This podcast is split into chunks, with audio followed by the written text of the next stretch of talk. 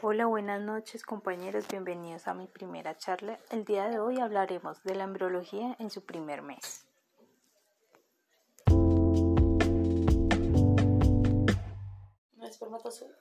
Comenzaremos sabiendo la vivencia que tiene el espermatozoide antes de ser fecundado al óvulo. Su duración 24 horas. Allí encontraremos varios elementos muy importantes en el primer mes. La división celular plastómeros, que es la combinación de ADN de los papás.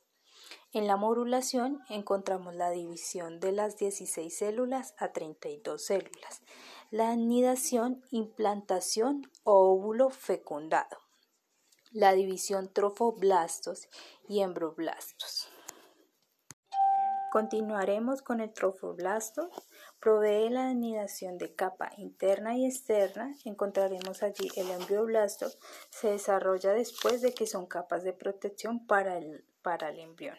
En el disco bilaminar, las tres capas germinativas, vesículas primarias y secundarias. En las tres capas encontramos el mesodermo, que de allí encontramos sistema circulatorio, músculos, tejidos, cartílago y el esqueleto.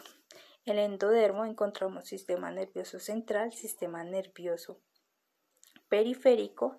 En el ectodermo encontramos el digestivo, la respiración y las glándulas. Una vez más, gracias chicos por su colaboración y por su atención. Quien les habla, Daisy.